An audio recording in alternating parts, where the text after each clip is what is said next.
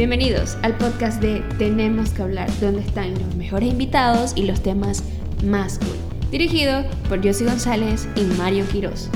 Quédate y dale share porque la conversación se pondrá buenísima. Bueno, este es el segundo capítulo de el podcast de Tenemos que hablar y hoy es un capítulo súper especial y muy bonito porque mm, creo que el objetivo de este podcast es poder hablar de todo, de nuestras profesiones, de todo lo que estamos viviendo durante la pandemia, de salud, de salud mental. Y creo que es un tema que nos gusta muchísimo porque em, lo vivimos diariamente y hoy en día, como le decía a nuestra invitada de hoy, hemos reforzado muchísimo la importancia de la salud mental en absolutamente todo, incluso en las relaciones. Hoy en día valoramos muchísimo y actuamos muchísimo más sobre las cosas que están pasando. Por eso hoy quisimos hablar de las relaciones de pareja.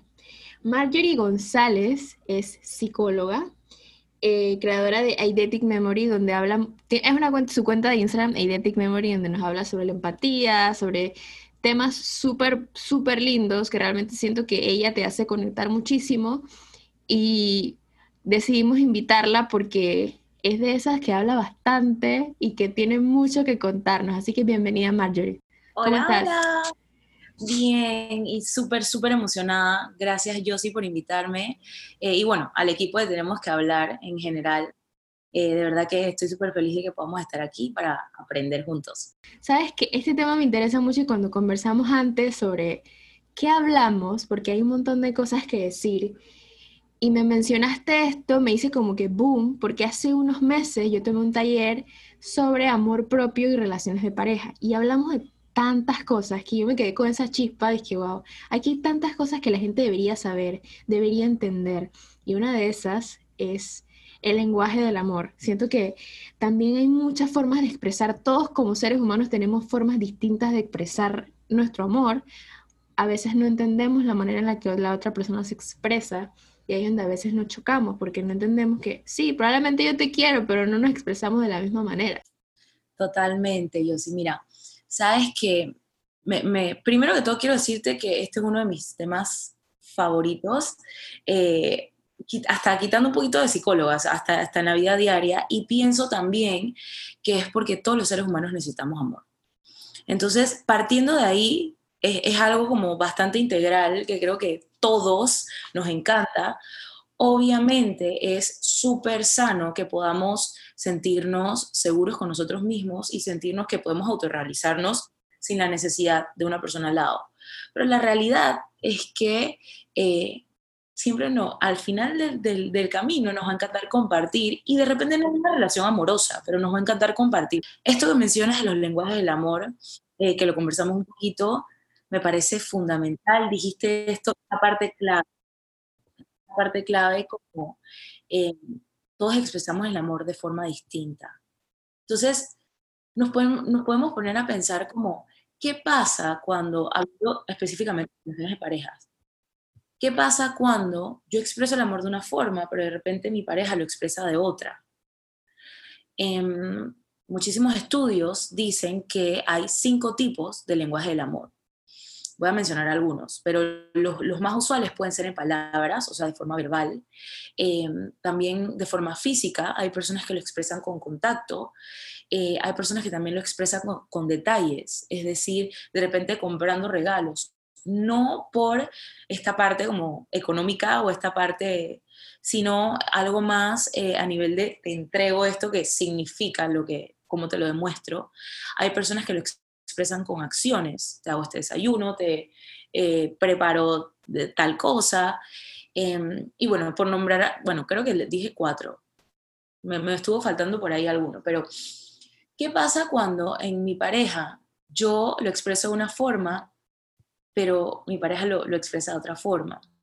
Entonces, es súper importante que podamos tratar también de identificar primero cómo lo expresamos nosotros, porque a veces no sabemos ni siquiera de qué forma o es la que más predomina, porque muchas veces lo expresamos de varias formas, pero usualmente la que más predomina es la que nos va a decir a nosotros como, ok, a ti se te facilita decirlo en palabras, a, a ti se te facilita más con contacto físico.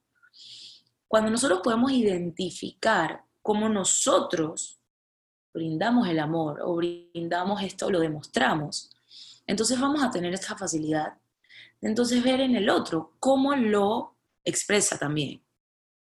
Es súper importante que podamos abrirnos a esa posibilidad, porque se tiende a pensar como que yo lo digo en palabras, entonces voy a esperar que también él o ella también lo diga en palabras.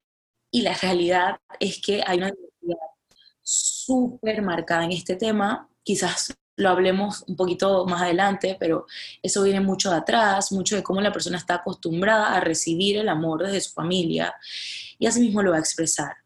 Algo súper interesante, sí es que en las relaciones de pareja puntualmente aprendemos mucho de la otra persona eh, y puede ser que nuestra forma de expresar cambie un poquito. O sea, puede ser que yo inicie una relación y yo eh, sea mucho de palabras, pero de repente con esta persona que conocí y que, que estamos súper bien y que esa persona es más de contacto físico, quizás yo también empiezo como a, a demostrar más de contacto físico copiamos esos patrones y los, los adaptamos a nuestra siguiente pareja y ya sea que la persona no se exprese o sí se exprese, de repente uno como que también cambia la manera de expresar según lo vivido antes, ¿no? Y dices, bueno, me adapto a y no soy yo mismo, simplemente me adapto a la, forma de expresarse de la persona porque no entiendo que es su manera y yo quiero también ser igual porque a él le gusta esa manera de expresarse y uno tiende a adaptarse a eso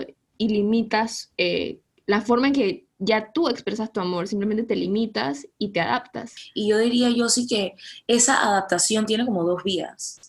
Hay una vía que quizás es un poquito, vamos a decir, disfuncional. La palabra le gusta utilizar, la gente, perdón, le gusta utilizar la palabra tóxico, a mí no me fascina mucho como psicólogo, a mí me, gusta utilizar la palabra disfuncional.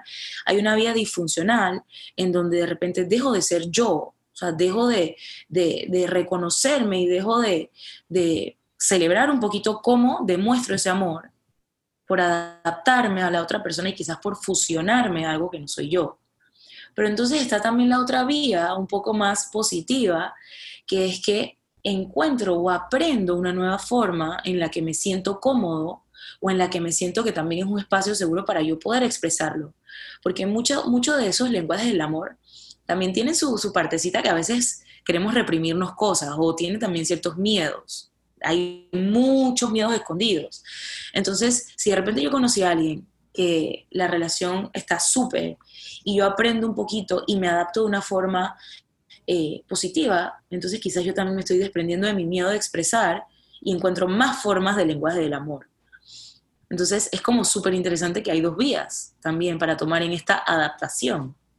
Sí, es, un camino súper interesante y creo que uno de hace cinco años, ¿sabes? Estas relaciones nuevas, cuando eres adolescente, cuando estás en la universidad, tiendes a ser como muy expresivo. Pues, bueno, algunos. Y conforme va pasando el tiempo, vas limitando ciertas cosas porque vas conociendo a la gente. Yo te diría que este año yo entendí un montón. Yo me entendí a mí, entendí a mis parejas pasadas. Yo dije, claro, obviamente porque fui a terapia, muchachos, vayan a terapia. y entendí un montón de cosas y he estudiado y yo dije, wow, yo realmente sí entiendo que tal vez el comportamiento de esta persona, la forma de expresarme, todo lleve un patrón de algo del pasado, de familia o del mismo, o tal vez de sus relaciones pasadas, las reflejo de una manera que no era la mía. Y a veces entiendo, se comportó de esta forma porque no sentía esto, o lo expresó de esta manera, o me estaba tratando de decir esto. Entonces es súper importante que lo sepamos identificar porque también llegamos a un punto de que, y esto es súper importante, empezamos a idealizar a la gente. O sea, es como yo necesito que tú seas o que tú expreses de esta manera. O yo necesito que tú subas una foto conmigo porque si no lo haces, tú no expresas el amor de la misma manera que yo. O sea, eso es que es súper típico. Yo realmente nunca he tenido como que esa, esa manera de, de expresar full, full cuando estoy en una relación, pero siempre es como que hay un poquito. Y he estado con personas que simplemente no lo hacen pero también he visto a otras parejas que es como lo más mínimo, lo más pequeño, todo es, y otros desde su punto de vista critican esto, pero son maneras de expresar el amor que cada uno tiene y que tenemos que aprender a entender. Totalmente. Y sabes, yo sí que un poquito lo que decías antes, antes de esta parte idealizada, que, es súper interesante, un poco lo que decías antes em, sobre sobre cómo, como cuando una persona expresa algo o esconde algo, algo que hay que partir y esto es como un poquito la base también como de todo lo que hacemos los seres humanos, es que la mayoría de las veces, depende de las edades, mencionaste como que cuando uno está en la escuela, este amor súper etcétera, depende de la edad, pero todas las etapas traen esto de que nuestra conducta como seres humanos siempre comunica algo, siempre.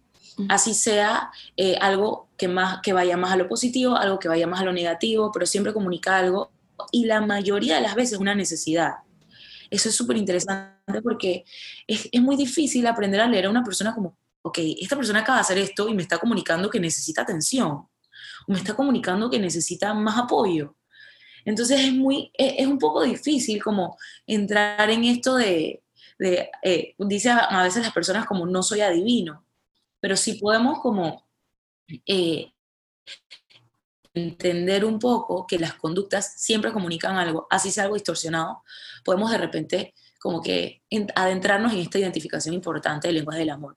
Y esto que decías de la idealización, eh, la idealización viene como tan de la historia y tan de atrás, plasmada en todo nuestro alrededor.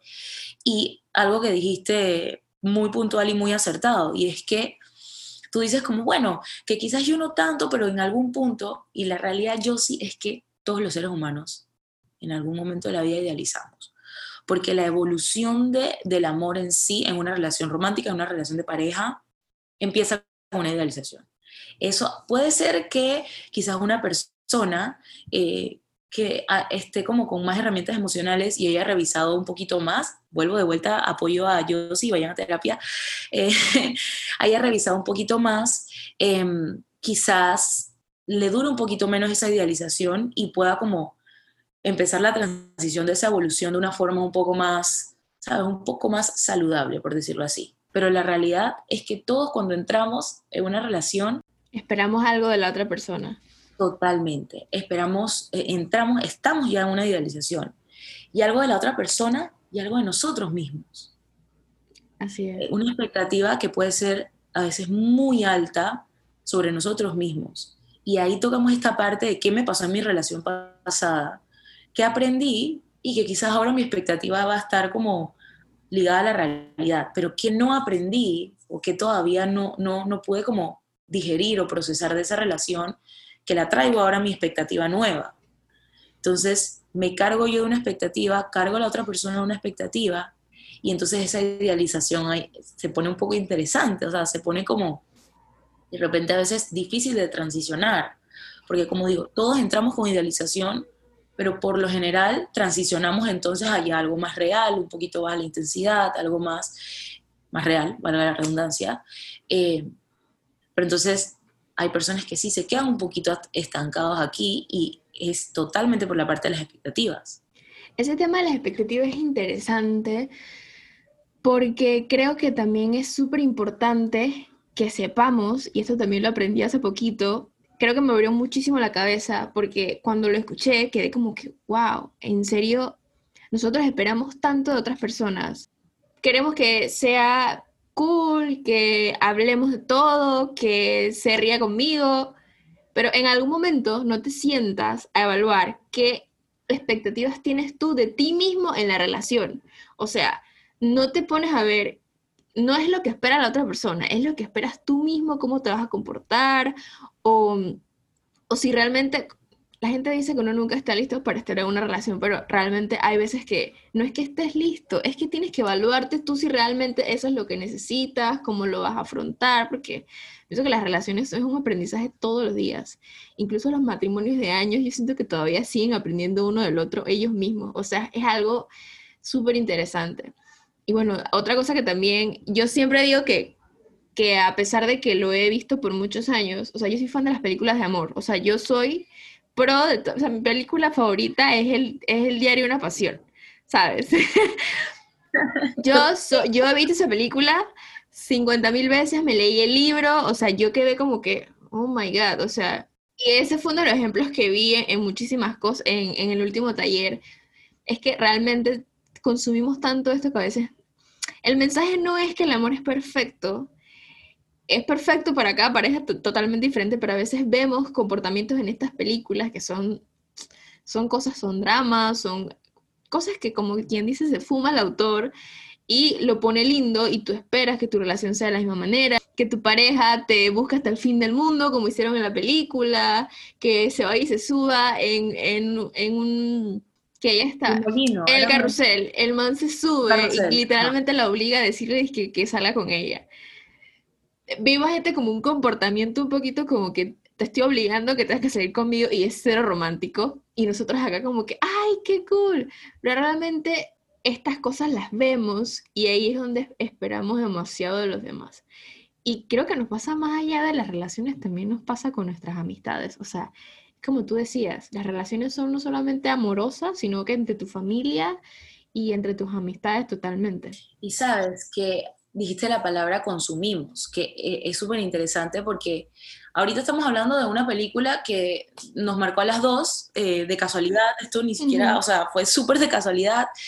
Em, pero ¿qué pasa, yo sí, cuando en verdad hemos consumido esto por cuántos años? O sea, se va haciendo como esta bolita de acumulación de, que aunque yo piensa que, piense que yo puedo separar un poco como esa es la película, no es mi vida, que de hecho lo podemos hacer porque todos tenemos esta capacidad de pensamiento, pero ¿qué pasa? Que llega un punto en donde la línea esa se vuelve tan difusa, o sea, se vuelve tan como como, así como bien, me, estoy imaginando como una tiza que queda como que no sé si es acá o allá, que realmente sí lo empezamos a incluir en nuestras referencias, porque este consumismo no es de, un año, ni de dos, ni de tres, es de los años de vida que tengamos. Entonces, em, es totalmente atinado lo que dices. Eh, y, e inclusive está marcado la parte de la idealización, la parte de las expectativas, pero también, como tú dijiste, eh, esto de la obligación, o sea, también como que, ¿dónde están esos límites sanos también muchas veces? Entonces, como obviamente estamos como que envueltos en, lo veo como una ensalada ahí, envueltos en la idealización, en el romanticismo, también nos, nos, ponemos en la línea difusa de los límites.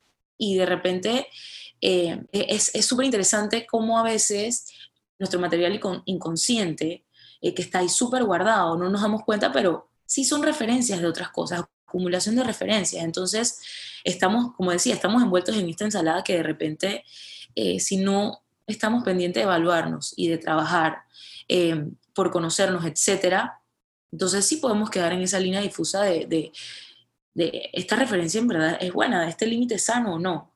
Entonces, e, es súper interesante todo ese tema también. Y, ve, y vemos obviamente este tema de durante la relación, los inicios, pero ¿qué pasa después? ¿Cómo lidiamos con que perdemos? Simplemente como que ya se acabó la relación, terminó bien o terminó mal. A veces uno dice que terminó bien porque terminamos como amigos, pero no realmente no siempre sucede así, ¿no? Todos tenemos formas totalmente diferentes de lidiar estas pérdidas o separaciones que, que de ahí creo que uno saca como un aprendizaje siempre. Yo, yo creo que mi, mi conclusión final porque la gente dice que uno se enamora una o dos veces en la vida, y no, yo creo que todos nos podemos enamorar 50 mil veces, eh, porque cada, cada persona en tu vida es un aprendizaje.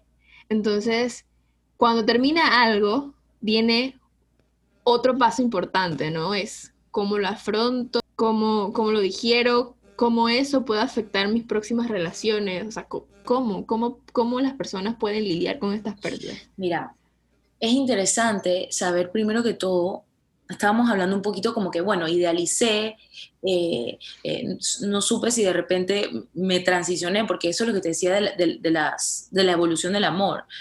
Eh, estamos en, en, esta idealización, después se baja un poquito la intensidad porque entramos en el amor real, y el amor real, ¿qué conlleva? Aceptar los defectos del otro y que el otro acepte mis defectos que no todo va a ser esta nube de amor, que eh, todo es súper mágico, no, somos seres humanos que no somos perfectos y vamos a amarnos aun así tengamos defectos, ¿ok? Entonces vamos a decir que entonces ahora entramos en esta parte de pérdida, de cambiando un poquito esta relación, cambiando de relación. Es importante ver en qué etapa quedó, quedamos de, o si, si pudimos transicionar, o sea, si en nuestra relación anterior quedamos en, idealización y ya se acabó. O si llegamos a entrar un poquito em, en esta parte de aceptarnos, porque eso nos va a marcar. Eso nos va a marcar un poquito eh, como, como cómo voy a iniciar la otra. Si me quedo todavía como con un residuo eh, de, quedar idealizando o si me quedo con un residuo de que logré aceptar a la otra persona para entrar en la otra, en la otra relación logré que, o la otra persona logró también aceptarme a mí. Entonces es súper importante también como que podamos, como un recurso primero, que podamos identificar como, si ya, ya sé que existen estas, estas etapas o esta evolución, como en qué quedé en la, en la de antes, para entonces poder eh, dar este siguiente paso. Me estás hablando ahorita de las pérdidas, interesantísimo. Yo sí, porque las pérdidas... Eh, el cómo afrontar las pérdidas. Eh, primero que todo, una ruptura es un duelo y un duelo importantísimo. Em, existen varios tipos de duelo. Entonces, esta parte de cómo yo afronto las pérdidas, hay mucho de cómo ha sido mi crianza. No, no, a veces es muy inconsciente, no nos, no nos damos cuenta, pero hay mucho de cómo yo veía en mi casa, de cómo reaccionaban ante, ante las pérdidas las pérdidas de cualquier tipo, las pérdidas que si me cambié de país, las pérdidas que si hubo alguna pérdida económica importante en mi casa cuando yo era chiquito, eh, las pérdidas eh, de trabajo, cómo mis papás lidiaban eso. Y entonces ahí vamos viendo un poco em, cómo primero yo estuve programado un poquito a lidiar con las pérdidas. Y eso lo traemos en nuestro material consciente, lo traemos en nuestras referencias entonces a estas nuevas relaciones. Puede ser que en algún momento yo haya identificado que mi forma de afrontar esas pérdidas como que quizás eh, por mi salud, por mi bienestar, las revisé y de repente avancé.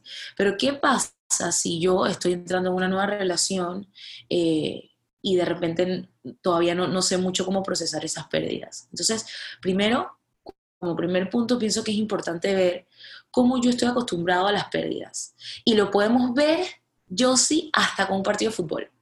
O sea, hasta como yo, cómo yo voy a lidiar si mi equipo pierde o gana. O sea, hasta en, esa, en esa, esa línea muy trazada de cómo estoy acostumbrado a perder, lo podemos ver. Es súper interesante si te das cuenta que hay personas que cuando terminan una relación, hay personas que de una vez entran como fiesta, fiesta, fiesta, fiesta, güey, güey. Pero después esa sensación se va intensificando, va bajando un poco y entra entonces esta parte de que la persona ya quiere entonces lidiar con el duelo. Eso es tan sencillo como que primero estaba en esta negación, que todavía no puedo aceptar que tuve esta pérdida, voy a, em, a, a poner mis pensamientos en otra cosa, después yo me encargo de eso, un poquito como evitando un poquito. Pero hay personas que lo enfrentan de una vez, entran en la etapa del duelo de una vez y digamos que la fiesta y la celebración viene después.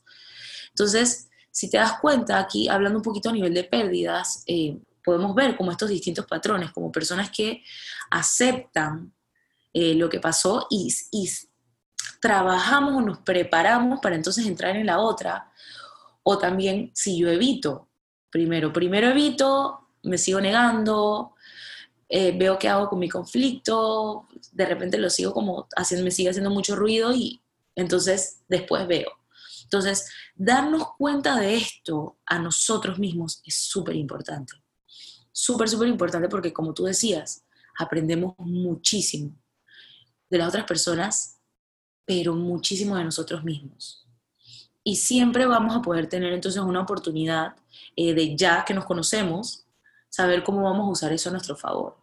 Entonces yo creo que con, con, eso que me preguntas es importante que nos podamos como ver cómo estamos acostumbrados a lidiar las pérdidas y darnos cuenta que si estamos evitando algo, si estamos guardando algo por ahí, muchas veces sabemos que lo tenemos, pero es muy amenazante o muy doloroso y no lo podemos enfrentar.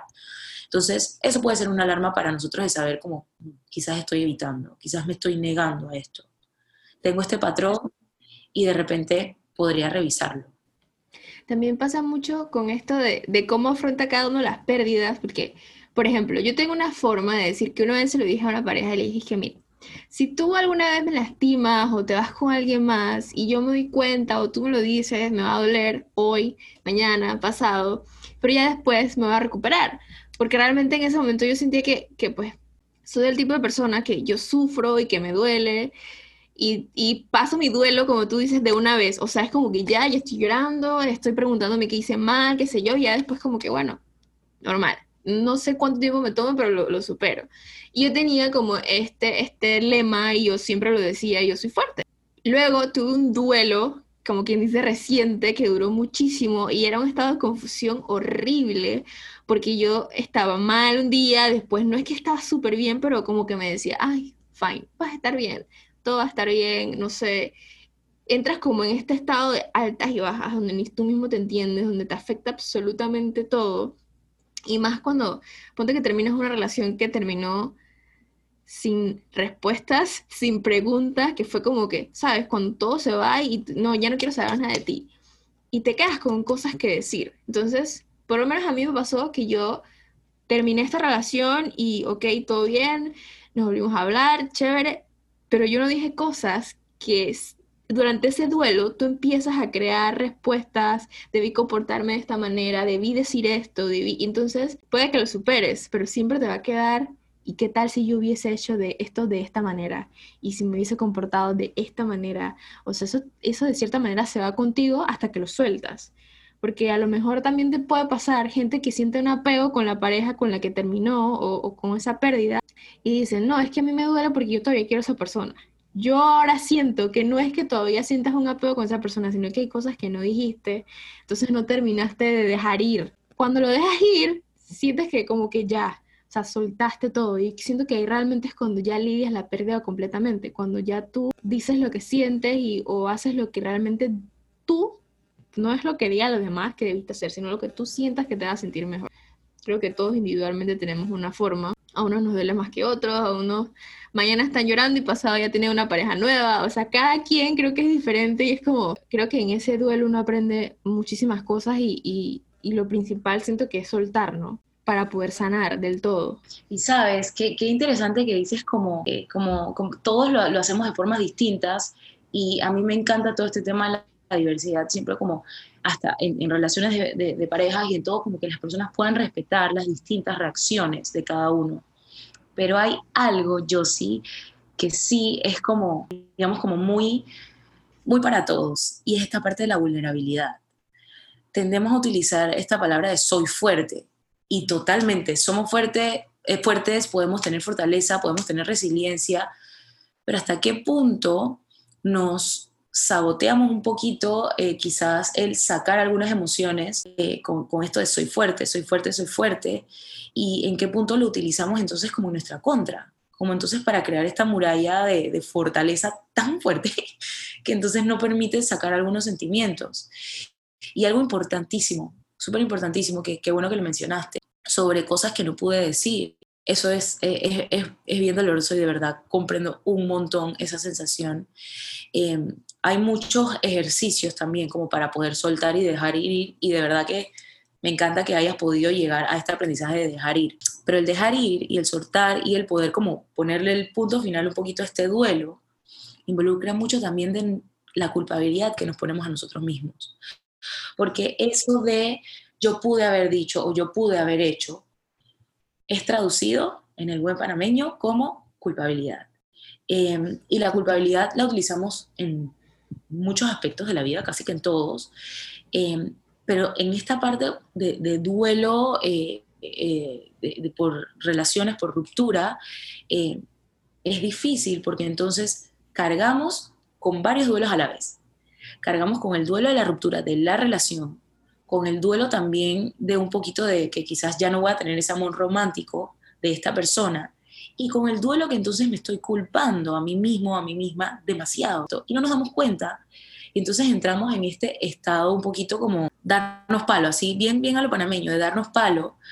Entonces creo yo sí que es súper importante también que podamos primero saber que todos podemos tenemos la, el permiso de ser vulnerables, eh, eso es creo que lo que más nos ayuda a avanzar un poquito en ese duelo.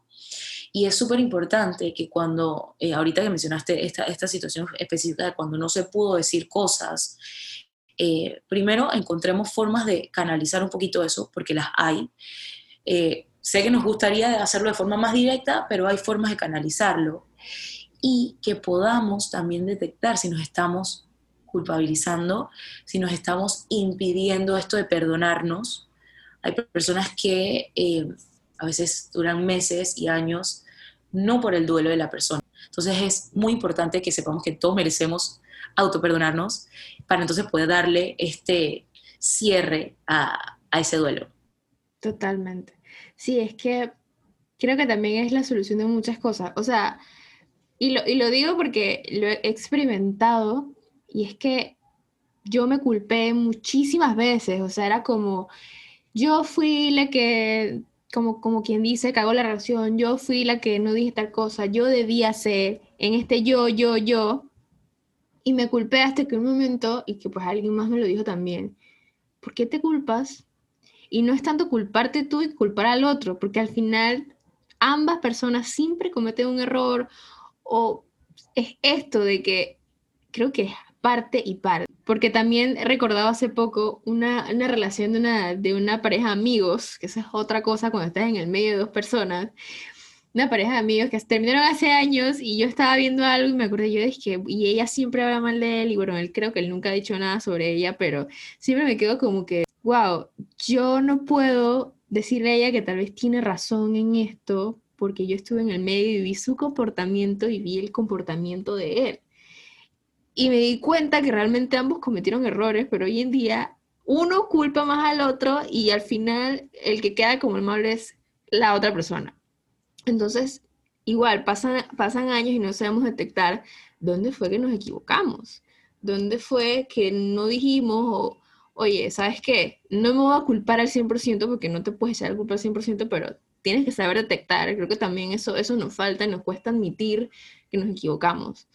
O sea, hay cosas que tal vez no hicimos de la mejor manera, eh, no prestamos atención a muchas cosas o tal vez quisimos demandar demasiada atención a la otra persona. O sea, muchísimos factores que influyen, porque es como, como todo, es de dos, ¿sabes? Es de dos personas, no es más de uno que el otro. Exacto, y qué bueno que lo traes a la conversación, em, porque esta parte de la culpabilidad, em, me gusta utilizarla más, ese término como para cuando no me puedo perdonar y me estoy culpabilizando.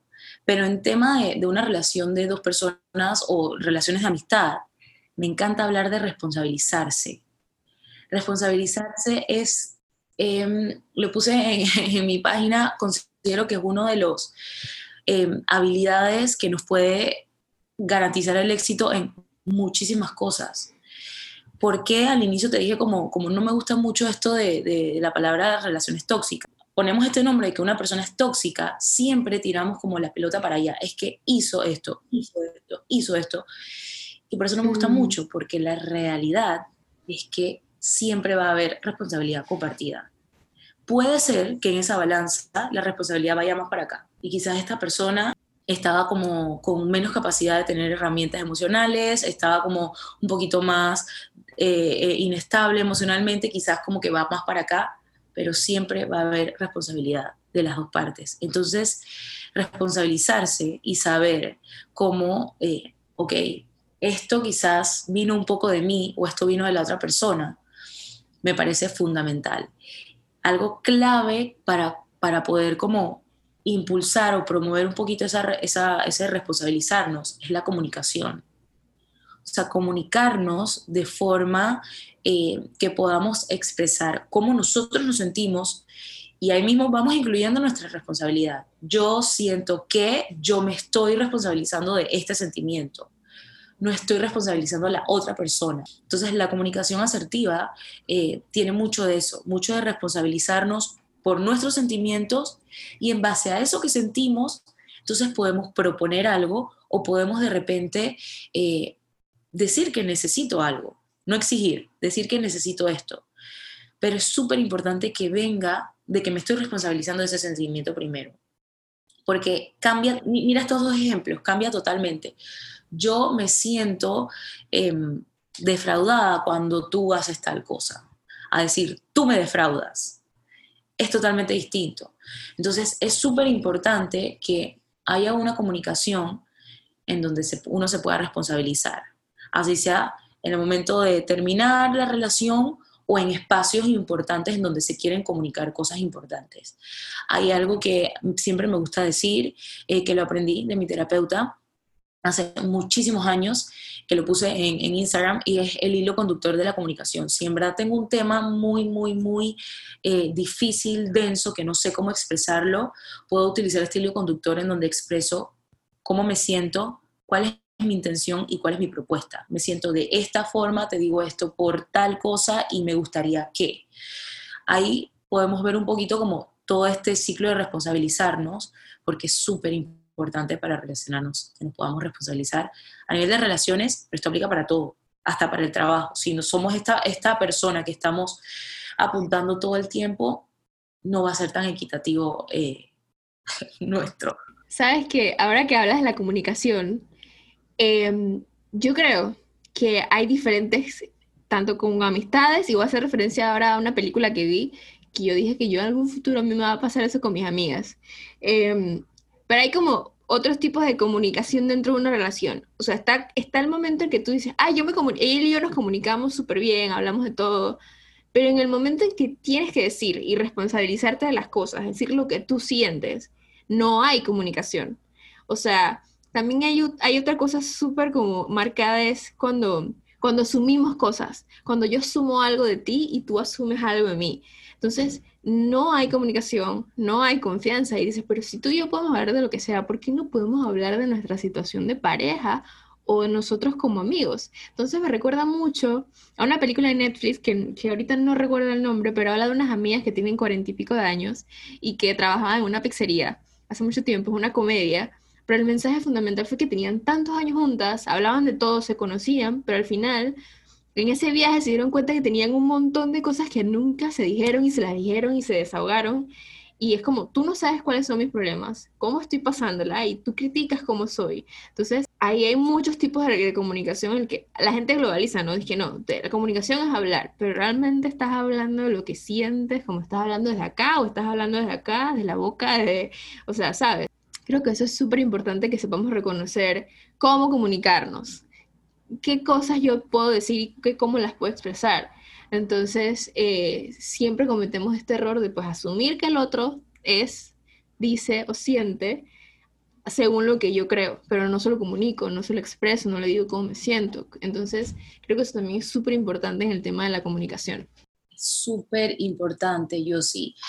Em, y algo que damos un poquito por sentado en, esta parte de asumir, es que a veces eh, con nuestras amistades o una relación de pareja podemos estar en etapas distintas. Es decir, eh, si, uno es mayor que el otro, podemos estar en, etapas eh, del ciclo vital distintas, igual con nuestras amistades. O podemos estar en etapas similares. Pero ¿qué pasa? Que todas las etapas del ciclo vital despiertan algo siempre. Eh, puede ser que a mis 20 tenga algún tipo de recuerdo de mi infancia. Puede ser que a mis 29 em, yo actúe de esta forma porque despertó algo en mí que me recordaba un poquito a mi adolescencia.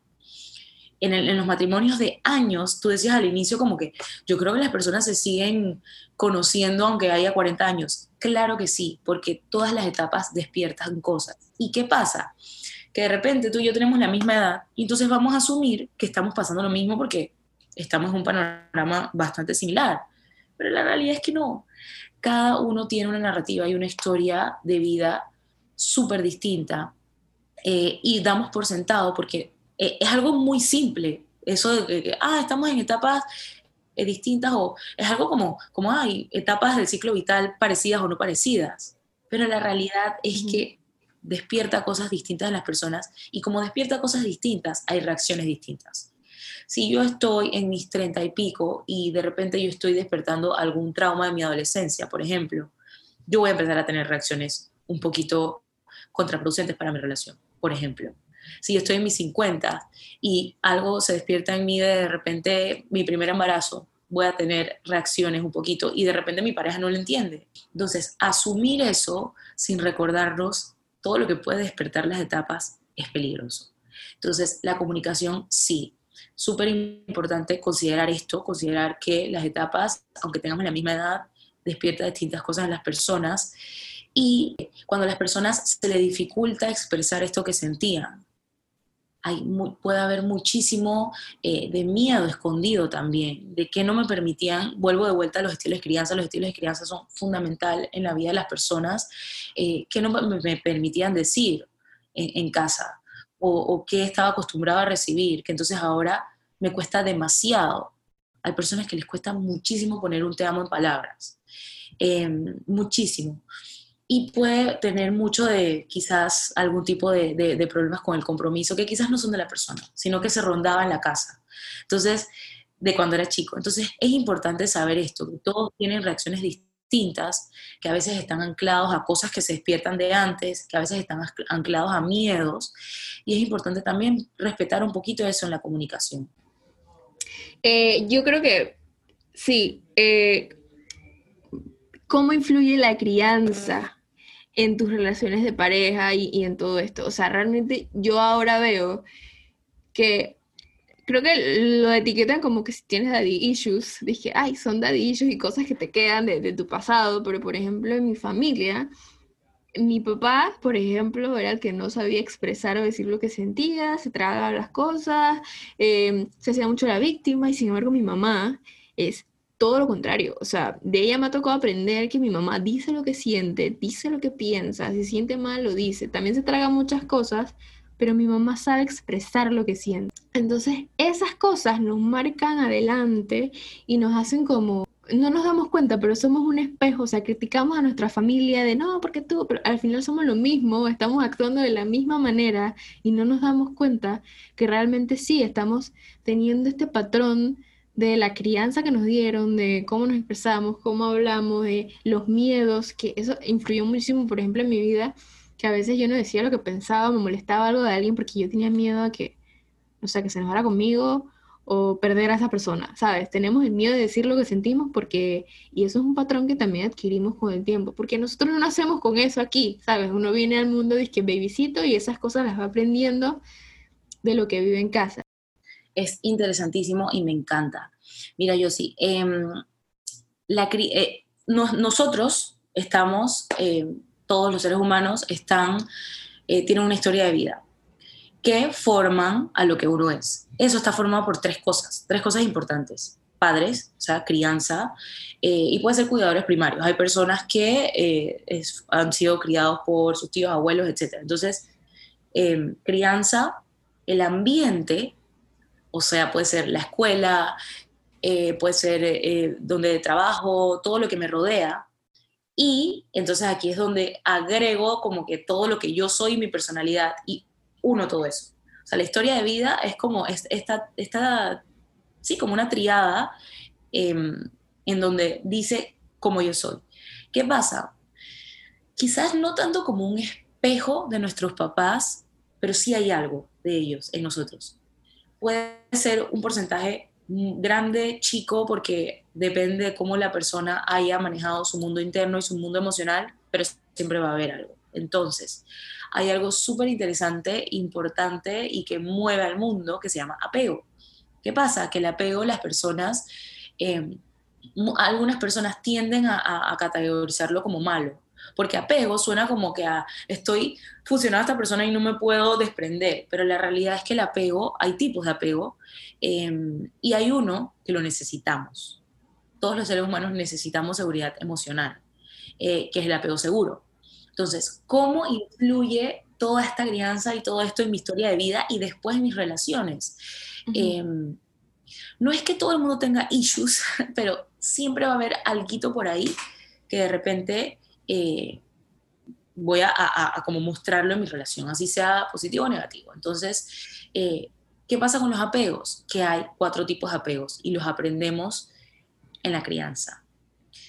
Tú ahorita mencionaste como que un ejemplo de tu papá y de tu mamá y quizás qué interesante que entonces tú recibiste como esta mezcla porque eso puede pasar. En casa estamos recibiendo este vínculo, este, este amor a través de estos vínculos con estos tipos de apegos.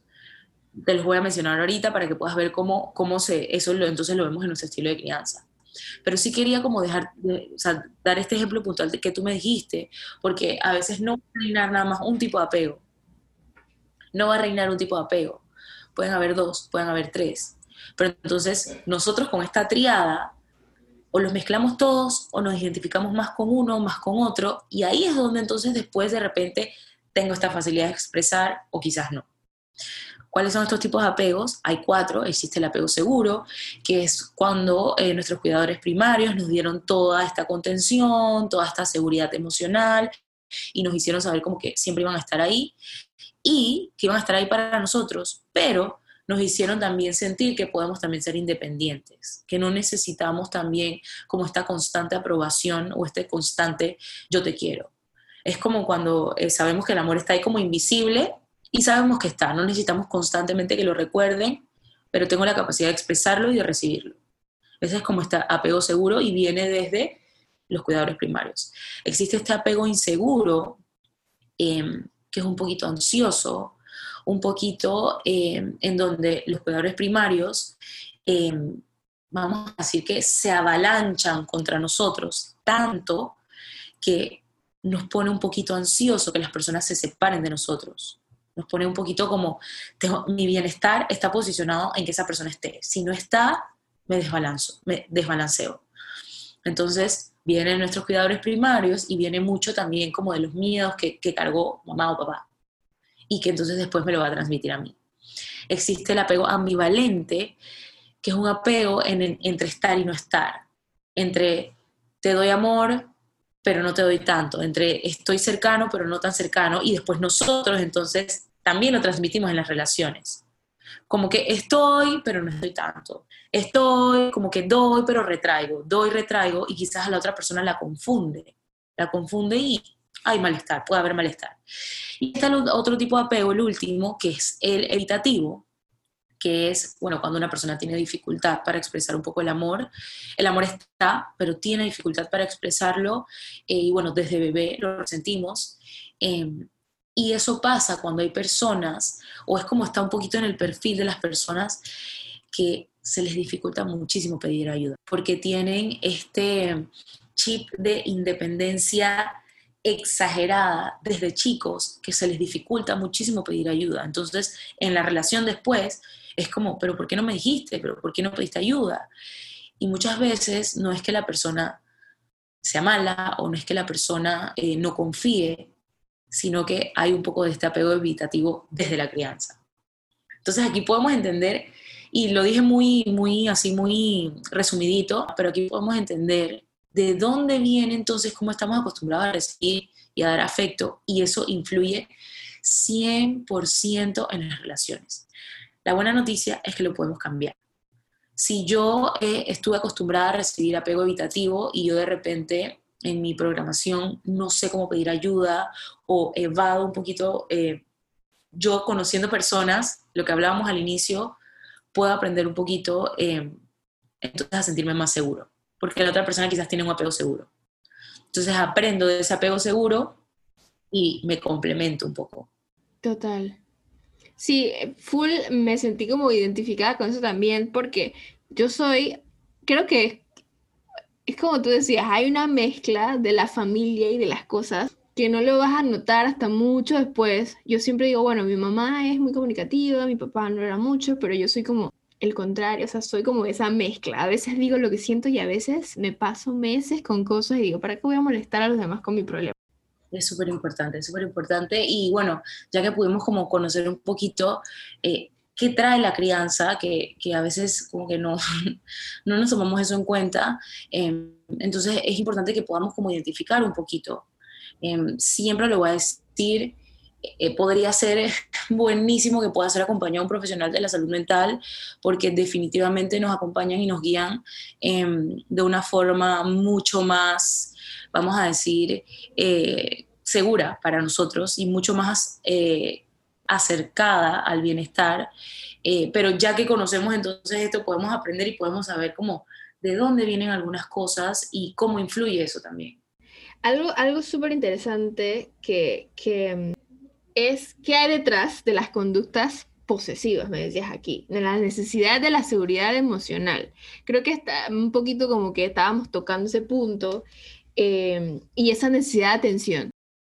Sí, y va totalmente ligado con lo que dices de la seguridad emocional, porque la seguridad emocional la necesitamos todos, pero ¿qué pasa? Que cuando esa seguridad emocional o lo que yo, lo que yo em, pienso de cómo es sentir esa seguridad emocional está distorsionado, viene la conducta posesiva. O sea, cuando está distorsionado eso que, que yo siento de cómo yo debo recibir el afecto, que es con exagerada atención, o cómo yo debo em, recibir, vamos a decir, el amor, que es eh, demostrándome a cada cinco minutos, escribiéndome a cada cinco minutos o de repente, em, no sé, eh, viendo en dónde está la persona. O sea, si yo creo que esa es mi referencia de seguridad emocional, ahí es donde entonces podemos ver que está distorsionada y entonces eso es lo que hay detrás de esta conducta eh, posesiva. No es como vuelvo de vuelta a la palabra tóxico, porque es como, como, como lo, lo, a veces lo relacionan como, ah, esta persona es posesiva, entonces es tóxica. Y la realidad es que no, detrás de esa, de esa seguridad emocional distorsionada existe una persona que en su crianza quizás no obtuvo muchísima atención y entonces lo comunica de alguna forma ahora. O quizás eh, una persona que no sintió seguridad en sí mismo. Tanto así, entonces lo paso para la otra persona. ¿Dónde estás? ¿Dónde estás? ¿Qué haces? No puedes estar conmigo, me tienes que pedir permiso. Toda esta parte de límites eh, distorsionados y no sanos. Sí quería mencionar que eh, la seguridad emocional es importante para todos, pero puede estar distorsionada. Es súper importante que podamos detectar, o sea, ya que sabemos que eso existe, que podamos detectar si nosotros mismos estamos como incurriendo en eso o si la otra persona está incurriendo en eso. No es por un tema de la regla que no puedo permitir y no, es por un tema de salud, es por un tema de prevención, es por un tema de que esta persona está requiriendo esta atención quizás no porque sea así, porque quiere y punto. Ya que sabemos que hay toda una historia detrás, puede haber ciertos patrones o, cosas no resueltas que entonces la persona está ahora traspolando en esta relación. Eh, creo que lo dijiste al inicio, tendemos a pensar que, bueno, que como que no, no o sea, yo no tengo nada que arreglarme, etcétera. Pero sí es súper importante saber que las relaciones de pareja y, bueno, de amistad también conllevan que yo quiera también para ofrecer lo mejor a, la otra persona que yo quiera ofrecerme lo mejor a mí primero. Hay algo como, como bien importante que es como el resumen de lo que, lo que deberíamos tener, que es lo que tú me dices sobre, sobre cuáles son esos recursos importantes que tiene que tener una relación, que es obviamente la comunicación asertiva. O sea, esa comunicación en la que tú expresas realmente lo que sientes. No es más como que tú y yo nos contamos algo, es una comunicación asertiva eh, responsabilizarse, full que es el highlight de esto, es responsabilizarse y no culpar, sino ver cada parte de cada cosa. Y algo súper interesante que fue un ejercicio que yo hice, que ahora lo recuerdo, eh, cuando hablábamos del tema del perdón. Si yo no tuve la oportunidad de expresar eso que, eso que sentía o, cómo yo hago para perdonarme, creo que la, la mejor manera que, que, que, que me dieron ese día fue que escríbete una carta a ti misma y perdónate. O sea, di y suéltalo y yo te perdono por esto que hice. O sea, realmente costó un montón escribirlo, que tú digas que, bueno, me voy a pedir perdón. Pero cuando lo estás escribiendo, porque yo, yo escribo, entonces en ese momento cuando me dijeron, perdónate a través de una carta que te mandas tú misma, yo dije, wow, qué fuerte. Y escribí lo que sentía y te sientes como que le pusiste punto final, literal, con la pluma a esto, porque lo, lo sacaste, no tienes que para perdonarte no tiene que venirte alguien y te dices que, ay, perdónate, o yo te perdono. Es tú misma decírtelo a ti, interiorizarlo, ya sea en una situación de pareja o después de que la, la relación termina. Es súper importante el hecho de responsabilizarnos de las cosas, no culparnos, y si hay algo que necesitamos sanar, perdonarnos, pues eso, eso es como que es súper importante y nos prepara para próximas situaciones, porque creo que el amor, las relaciones, nada es perfecto, o sea, siempre tienes algo nuevo que aprender.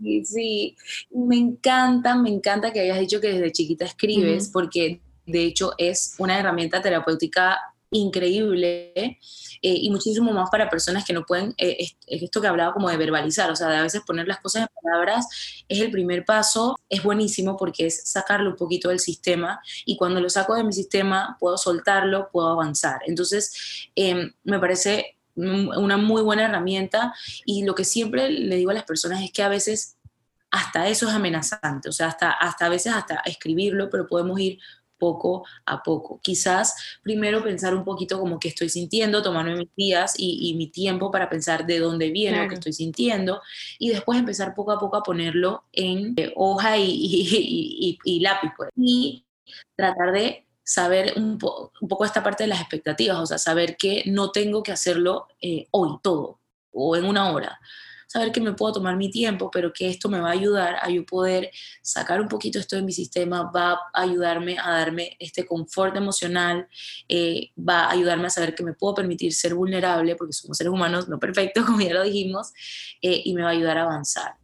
Totalmente. Esta conversación me ha encantado porque creo que la esperaba. Yo te lo juro que desde que hablé contigo y dije, mañana necesito este espacio, este momento para comunicarlo porque nadie está hablando de esto, vamos a hablarlo y vamos a contarlo porque es súper bonito.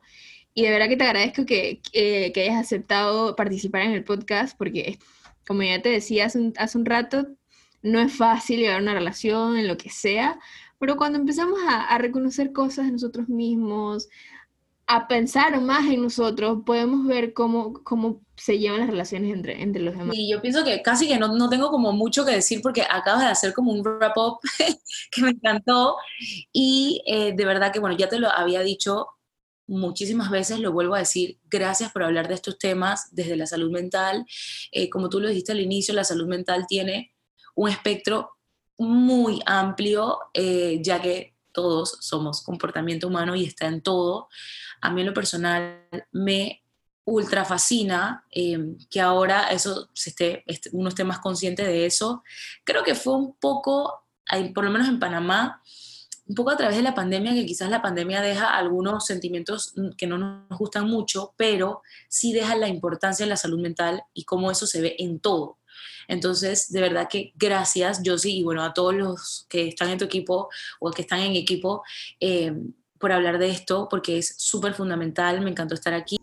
Yo digo que, que próximo tenemos que hacer otro, otro tema con Marjorie. Aquí los que escuchen, que se quedaron hasta el final, que nos den en los comentarios y que, qué otras cosas quisieran que habláramos. Lo vamos a poner en un sticker porque hay muchas cosas súper lindas y que no solamente se trata sobre relaciones, sino como aprender a conocernos a nosotros mismos, porque eso influye en todo, en nuestra vida, en nuestro trabajo. Y como lo acabas de decir, con la pandemia han ocurrido muchísimas cosas y nos hemos tenido que aprender a conocer mucho más porque estamos conviviendo no solamente con nuestra familia, estamos conviviendo con nosotros mismos. Sí, sí, sí. Exacto. Y, y, sabes que, bueno, que dijiste, ya como para terminar, dijiste esto como, ay, ahora voy a tener que estar con mis pensamientos como esto que trajo la pandemia, que ahora voy a tener que estar con mis pensamientos y me lo tengo que, aguantar un poco y a veces puede ser muy abrumador, puede ser, sabes, amenazante, hay, hay situaciones que pueden ser críticas, pero yo siempre digo que eh, el estar con los pensamientos, aunque hay estas fases intensas, siempre va a traer un aprendizaje increíble, aunque sea de uno mismo, eh, o, el porcentaje que le quieran poner, pero siempre va a traer un aprendizaje, así que yo siento que es súper beneficiante. Y el tema de terapia, sí, ojalá todos pudiéramos tener acceso a, a eso. Así es. Bueno, así terminamos el segundo capítulo del podcast de Tenemos que hablar muy emocionados por este capítulo. Eh, Marjorie, nos vemos en uno próximo, porque sé que probablemente vayamos a hacer otro contigo. Así que chicos, si llegaron hasta aquí, denle shares y compártanlo. Bye.